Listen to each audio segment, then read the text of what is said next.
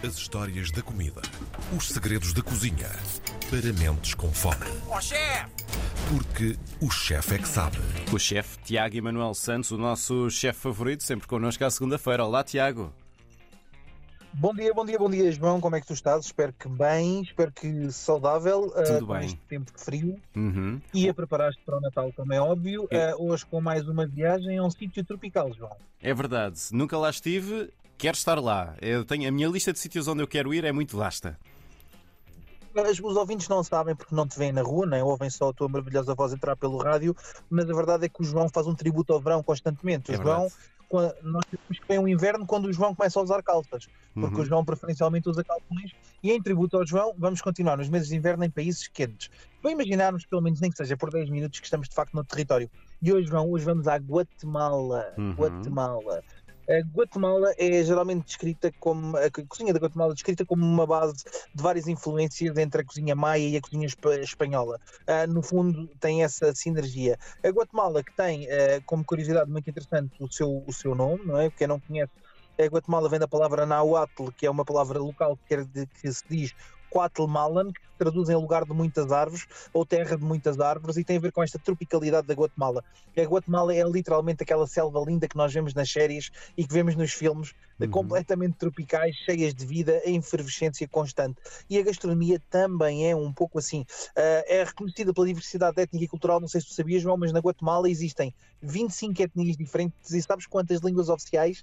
25. Portanto, 25? imaginem, num país, uh, 25 línguas oficiais Uhum. diferentes dentro do próprio país. Portanto, cada etnia tem, um, tem, tem o, seu, o seu idioma uh, e estamos a falar de quatro culturas essencialmente maioritárias: a ladina, a xinca, a garifuna e a maia. Portanto, são culturas pré-hispânicas que ficaram bastante isoladas, até por esta questão da tropicalidade e do enclausuramento que existe deste território uh, muito, muito povoado por árvores e por, por floresta e por selva, que fez com que estes povos ficassem um bocadinho isolados do resto do mundo e vamos perceber isso até na sua gastronomia. Mas quando falamos de comida, o que é que falamos de comida tradicional da Guatemala? Para nós percebermos um bocadinho mais. Bem, falamos de uma comida muito influenciada pelos maias e pelos espanhóis. Uhum. Os pratos incluem basicamente feijão, malagueta e milho, como quase todos os países da América Central, que são cultivados abundantemente junto com outros produtos agrícolas devido a esta questão, lá está, de muita chuva, muita umidade e até cenário um pouco tropical. O sol é relativamente vul- vulcânico, mas muito fértil, com muita chuva e temperaturas quentes. Tornou também a Guatemala o berço do chocolate, é o sítio onde se faz Ah, a melhor produção de chocolate do mundo ah, e é também, bom, isto do melhor do mundo é subjetivo, mas na minha opinião, ah, e é também o berço de- dos nossos ouvintes ah, veganos e vegetarianos que nos estão a ouvir do abacate Hatz, aquele famoso abacate Hatz, nasce também na Guatemala e depois é exportado ah, todos os anos para, para a Europa. Mas para além destes produtos, temos a carne bovina, a carne de frango, a carne de porco e em menor quantidade são usados ingredientes como ah, peru e outros animais selvagens. Eh, os guisados os grelhados predominam, com alguns molhos bem cremosos, ao estilo dos moles que nós já falámos anteriormente nos nossos programas e que combinam maravilhosamente com vegetais.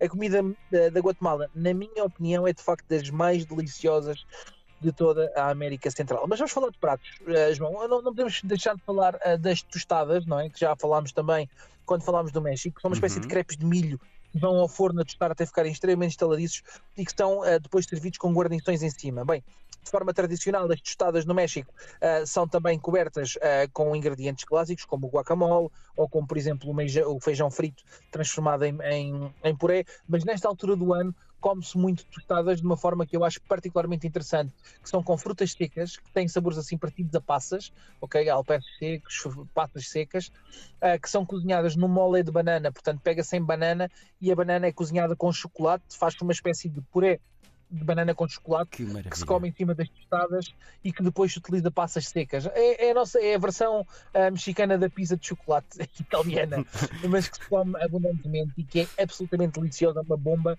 mas com o cacau maravilhoso do guatemalteco é absolutamente fantástico. Depois temos os tamales, que também são comuns de muitos países da América Central e do Sul. Ah, eles estão na Mesoamérica, são das, das receitas mais antigas que existem. Ah, têm entre 8 a 5 mil anos antes de Cristo, portanto são bastante antigos. Ah, e aqui existem particularidades muito interessantes. Dos tamales, o tamale que eu acho mais piada na cozinha guatemalteca são os tamales negros, que são feitos com ah, um molho de mole doce, mais uma vez, cacau. ah, o mole, se forem ouvir o nosso programa do México, eu falo do mole poblano, que é uma espécie de molho feito com cacau para acompanhar carnes. Uhum. E aqui é feito o mesmo princípio, uh, faz um mole com cacau para acompanhar peru, frango, porco ou até os cochinitos, uh, que são os que nós falámos, os leitões muito pequeninos, que são cozidos debaixo da terra, que depois são desfiados e envolvidos neste mole e que fazem os tamales negros. Depois são envolvidos em farinha de milho Sim. e são cozinhados dentro de uma folha de bananeira ao vapor. E é absolutamente delicioso. No Brasil chama-se pamonha, para os nossos ouvintes que estejam ligados ao mundo brasileiro um bocadinho por, toda, por todas as Américas, chamam-se uh, de facto os tamales, mas que são absolutamente deliciosos e que são bastante saciantes, diga-se passagem. Depois o caldo de res, eu falei muitas vezes na questão do cozido, do cozido à portuguesa, que está um bocadinho espalhado pela América Central e América do Sul, o cozido também não é uma coisa realmente portuguesa, é uma coisa uh, muito aqui da zona mediterrânica e da zona dos países, uh, deste texto de países, Portugal, Espanha, França, não é? Aliás, vem do francês do pot-au-feu e temos o cocido da carne espanhol também, e aqui temos o cocido de res. Res em, em espanhol quer dizer carne vaca, bovino, e portanto é o cozido de carne de vacas, e é basicamente um cozido à portuguesa que existe em praticamente todos os, os restaurantes, com a grande diversificação de utilizar tortilhas de milho a acompanhar, arroz com feijão, chuchu, milho, cenoura e fatias de abacate. E, portanto, mais uma vez, é aquilo que nós falamos muitas vezes, que as cozinhas do mundo são feitas com base na biodisponibilidade, naquilo que está disponível em, em, para alimentar-se no ambiente, e não tanto como nós fazemos hoje com a globalização, que podemos escolher o tipo de cozinha que nós queremos no nosso território. Se nós quisermos fazer uma cozinha claramente uh, tropical, neste momento em Portugal é possível, por visto de globalização, mas há uns anos atrás não era possível e, portanto, fazíamos aquilo que dava e a nossa cozinha é a mescla dessas fusões. Depois temos o frango jocono. O jocono é um prato de, de Guatemala que vem de, do Erretango, que é uma cidade e município das Terras Altas ao oeste do país e é muito popular entre a, entre a população maia, pois é um prato muito forte culturalmente deste, neste, nesta população.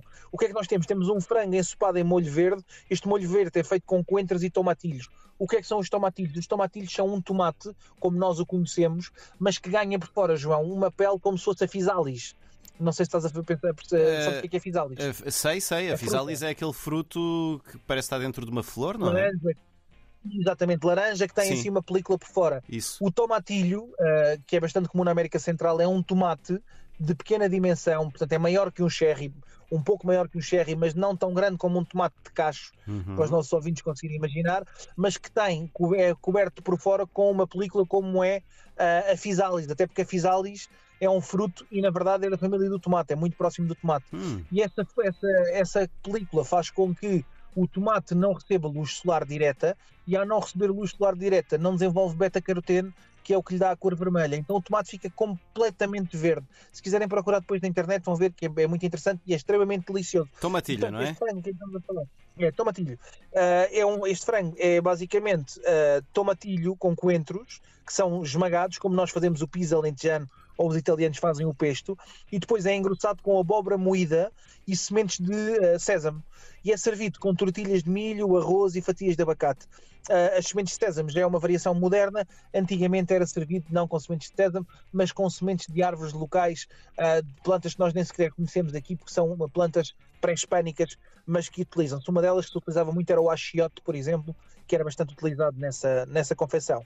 Depois temos os, os pepiãs de índios, uh, que eu acho absolutamente interessante, uh, que é um ensopado de frango, também considerado a melhor comida caseira da Guatemala, com cortes muito macios de, de frango cozinhado em molho de tomate, um picante com bastante malagueta, uh, com sementes de abóbora torradas, com povidos torradas, mais malagueta e ainda para mais servido com abacate, milho e feijão é absolutamente delicioso, é uma comida estufada de conforto, uh, absolutamente incrível que depois podemos comer acompanhada com arroz, com amêndoas tostadas e com, obviamente, tortilhas de milho, não é? Não podia deixar de ser.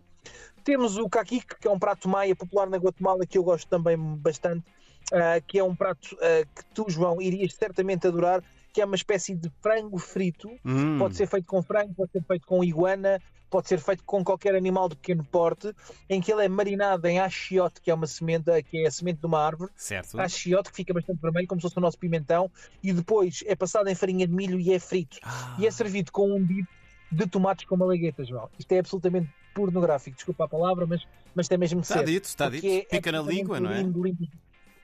Os dourados do frango com o vermelho e depois aquele tão redondo, tão picante, ácido, fresco, é absolutamente delicioso. Que E eu acho que vale uma viagem ah, diretamente só para comermos os achiotes. E depois, João, ah, nós portugueses, eu, eu gosto de brincar com isto, né? nós portugueses temos de ter cuidado com a língua. Se tu por acaso fores à Guatemala, e eu sei que é o tipo de país que tu gostas de visitar, porque é Certo. pouco mainstream, ah, por favor não peças fiambre. Porque As pessoas Fiambre? vão ficar bastante assustadas. Fiambre, fiambre, fiambre. O que é que é A fiambre por palavra lá? Fiambre. o que é que é fiambre para lá? Muitas coisas boas. Mas a palavra fiambre vem do hispânico e fiambre eh, quer dizer carne fria eh, fina. Hum. Ok? E então o que é que se faz? O prato nacional da Guatemala chama-se fiambre. E o que se faz é uma salada preparada com 40 ingredientes, João. 40, 40? ingredientes. Eu não vou dizer todos, são, são bastantes, são 40 ingredientes. Eu recomendo que procures, não tu vais ficar pasmado, tu e os nossos ouvintes, quando procurarem fiambre Guatemala, porque vão ficar deliciados a olhar para o prato. Então, basicamente, o que nós temos eram os entes queridos, traziam todos comida. Geralmente, como, como não havia frigorífico e as pessoas faziam viagens, o que é que tinham que trazer? As carnes curadas e as coisas preservadas que tinham frias, porque as viagens eram grandes e o clima lá está, sendo tropical e estando muito quente, a comida estragava-se com facilidade. E depois cortava-se os ingredientes de todos os familiares que traziam. O João trazia um chouriço, a Karina trazia um paio, ah, Uhum. enfim, por aí fora, para nós visualizarmos a nossa escala. E depois cortavam-se todos e são montados numa travessa ahm, de carnes frias. É uma montagem de muitos ingredientes, é uma receita que envolve ah, queijo também, picles, legumes, ah, pá, e que ah, tem tudo a ver com estes ingredientes que não se estragam, que são trazidos em família e que fazem estes 40, 40 ingredientes, milho em conserva, milho seco, enfim, é absolutamente mesmerizante, o prato é delicioso de se olhar e se tu olhares é assim uma montanha de tiras de carne queijo e ovo e nem se sabe bem por onde é que se há de começar. É uma espécie de salada russa, ah, Mas com carnes. mas, mas muito, muito mais guatemalteca com, Uhum. com, com carnes essencialmente. Depois de sobremesa, João, hoje vamos ficar com o nosso mole de banana.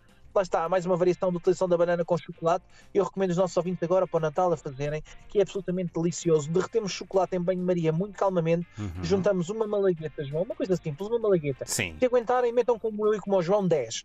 Mas se não aguentarem, ponham só uma malaguetazinha no chocolate. Duas, chocolate duas derrete. no máximo. Esse chocolate nós diluímos ah, com um pouco de água quente para fazer como se fosse um, um cacau quente, mas bastante espesso, com textura de molho. Sim. E depois levamos bananas a assar no forno. Ah, Quando as bananas saem do forno, com casca, com casca, com casca, quando ela estiver toda preta, tiramos a banana dentro da casca, cortamos em pedaços e passamos a banana naquele chocolate, uma espécie de fondue de fruta, João. E depois polvilhamos estas bananas com sésamo tostado. Epá, e garanto que é absolutamente Eu fazia já isso hoje em casa. Joana, eh, João, tens que fazer banana com chocolate e malagueta é, é, é qualquer coisa do, do outro mundo. Aliás, se nós servíssemos isto no restaurante moderno, toda a gente iria dizer que era uma coisa muito contemporânea e que o chefe era muito inteligente. Na verdade, isto já está tudo inventado, como tu podes ver, não é? Claro. Nós, chefes, fazemos só batota. Temos mais informação que os nossos comensais e acabamos por criar coisas que já existem e que são absolutamente. Não é batota, é curadoria. Fazem curadoria de Não ingredientes. Posso dizer que sim. Só é estranho quando tu fazes curadoria de um Da Vinci e dizes que é teu, não é? não, isso não. Ah, mas... mas ficamos com a nossa banana para sugestão dos nossos ouvintes para esta semana. Desejo a todos um bom Natal, a ti particularmente, João e à Karina. Bom Natal. Um Feliz Natal com muitas prendinhas e com comidas fantásticas. Eu depois deixo na, na recepção da RDP a minha prendinha para vós, que já está lá em formato de garrafa de vinho para a Karina Jorge e Ui, de malaguetas para o João. ora, muito bem. Tiago Manuel Santos, um grande abraço para ti.